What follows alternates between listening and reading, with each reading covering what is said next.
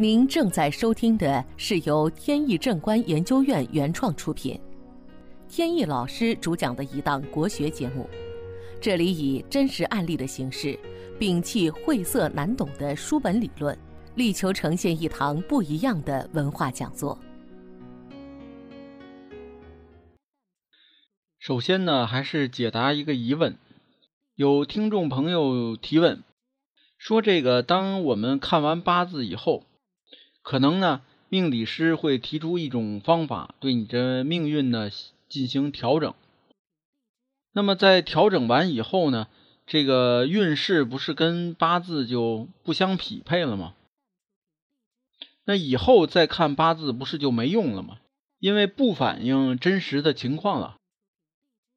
那这个又怎么解释呢？”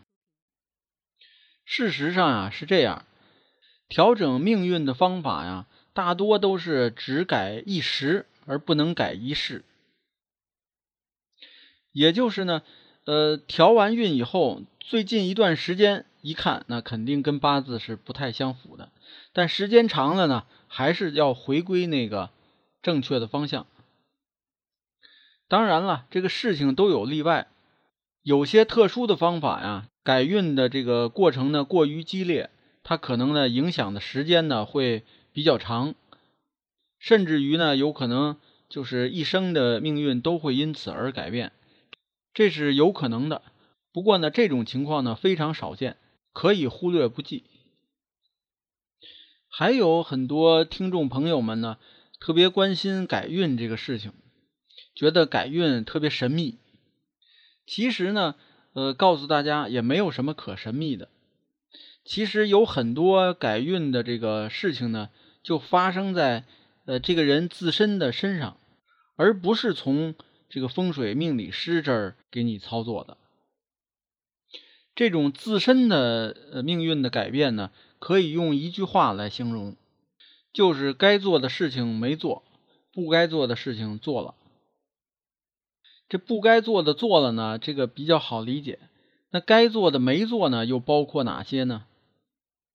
比如说，这个孩子该上学的时候不去上学，出去玩那最后会有什么结果呢？你说是不是有可能改变他的命运呢？同理，该工作的时候不去工作，不去努力工作；该呃婚姻的时候呢，不去考虑婚姻等等吧，这都是该做的事情不做。那么这些事情呢，如果不做的话，这个命运呢就会往不好的方向发展。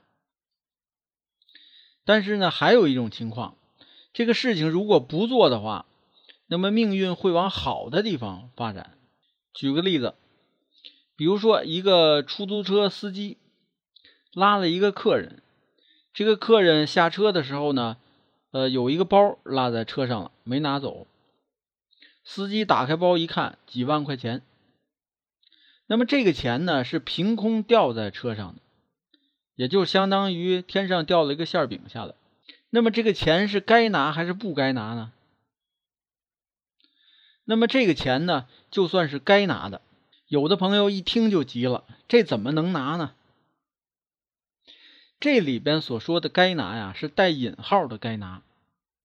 为什么呢？是因为。八字规定的流年运势，就有一笔钱在你眼前，这是一笔意外之财。所以呢，我说它是带引号的，该拿。如果拿了，那命运当中呢，就有可能有一件不好的事情等着他。但是如果没拿呢，那么他的运势就和八字发生了偏差。等于这个运势就会往好的方向发展。与此相似的还有，比如说有的人啊出了这个交通事故，一看周围没有视频监控，也没有这个人从边上经过，行了，我跑吧。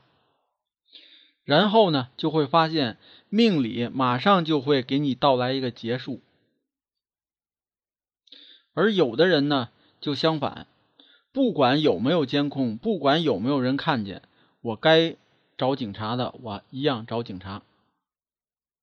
还有例子，比如说我工作了一个月，到发工资的时候，哎，拿到了我应得的工资。这就是我该拿的。但是呢，我走在街上，发现呢有，比如说为这个灾区人民捐款，或者是呃呃其他有需要的人呃需要这笔钱，那么我呢义无反顾的把这个钱呢捐出去了。这个就是我应该拿的，我没拿，我放弃了。当然了，这是给那些真正需要的人。有的人呢，老家里边有房子有车，然后还到城市里要钱，这个不算在内。你这种行为是在八字当中吗？通常不在，这完全是自己的一种主观的行为。那么这种主观行为呢，会导致。做了一件善事，积了一份德，当然是有回报的。那么命运就因此而转变。那么总结一下，在我的咨询经历中呢，经常会碰到这样的人，告诉我呢，这个运势啊太不顺了，各种各样的不顺，全落到我一个人身上了。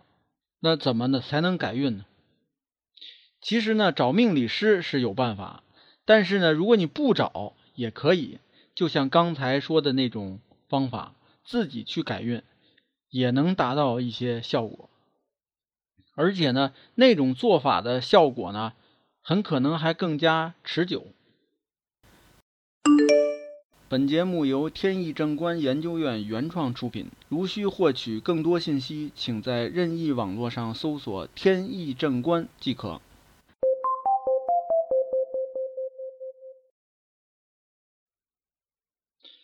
那么好，听众的问题呢就解答到这里。有兴趣的朋友呢，还可以关注微信公众号“北京易经风水起名”的简拼，也就是首字母。上面呢有很多风水和命理方面的文章跟大家分享。第一次关注公众号的朋友呢，可能看不到文章。文章呢在右上角啊有三个点儿，点一下那个点儿就会出来文章。然后底下呢可以选择就是显示全部的文章，这样呢以前的历史上的文章也能显示出来。那么好，我们接着聊案例。前不久呢有位老师傅来找我，他以前呢也曾经咨询过。老师傅呢有六十多岁，身体一直很好，但是呢最近感觉好像是有点问题。去医院检查呢，又查不出来有什么毛病，只是觉得呢每天没有精神。这个得感冒的频次呢也逐渐增多。前段时间呢就是得了感冒，时间还挺长，也一直吃药，吃药呢也不太有效果，所以呢他就担心起来自己的寿命的问题。从面相上看呢，老师傅呢。两眼呢很有神，说话的时候呢也有底气。虽然说头发呢非常稀疏，但是呢因为年龄在这放着，并不觉得有什么不好。从面相上看呢，又是国字脸，这耳朵呢也不算小，呃鼻子也长，鼻头也圆，呃嘴还大，下巴呢也又圆又厚。这个呢是好面相，用这个现代的这种新派的相学呢，就管这种脸庞呢叫做健康型和享受型，就是健康型兼有享受型。老师傅呢说他关心的是两件事，一个是呢健康，还有这个呃是否能长寿，还有一个呢是婚姻问题。他呢，由于这个子女啊离得都比较远，对他呢也照顾的不是很好，所以他呢有一位女伴儿，两个人呢一直同居了也是很多年了。由于最近呢这个身体啊有这个下降的趋势，所以他就担心呢说，你看这个女伴儿呢跟自己生活了好多年。那么，如果说这个身体万一不好，又没能给女伴留下点财产，你说将来不是就苦了他了吗？所以呢，如果两个人能够领个证儿，呃，正式办手续，那么以后呢，可能财产上面呢就比较好处理一些。但是呢，这个子女一听不干，完全不能接受。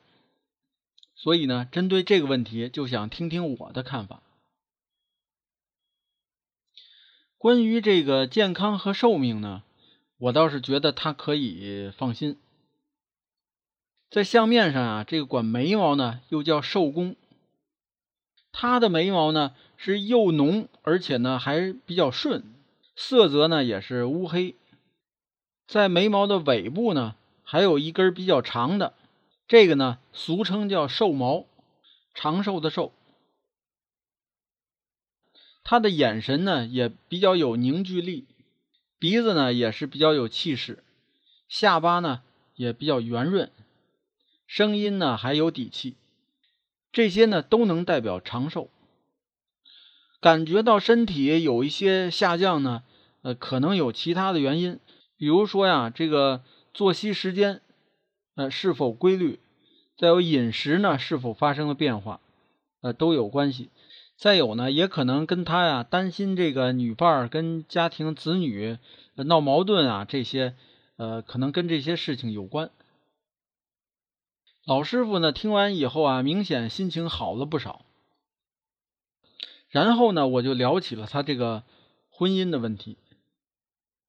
从面相上看呢，主管这个婚姻的这个部位啊，在这个眼睛的边上，大致就是那个鱼尾纹那个地方。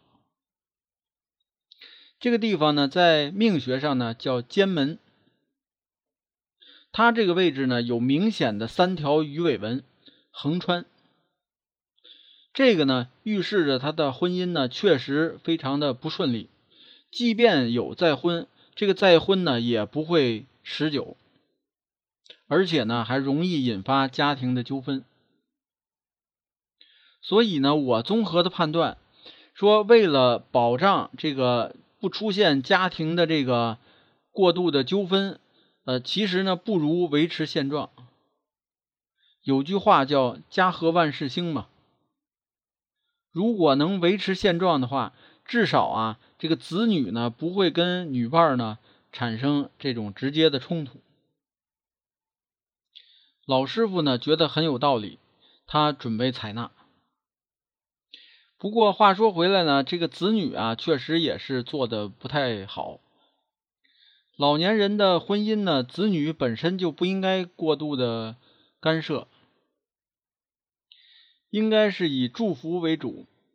子女现在的这个心态啊，跟他们这个忠孝的这个教育啊不到位，还是有一定关系。好，今天的节目呢到此结束。这档国学文化节目由天意正观原创出品，天意老师播讲。感谢大家收听，我们下次节目再见。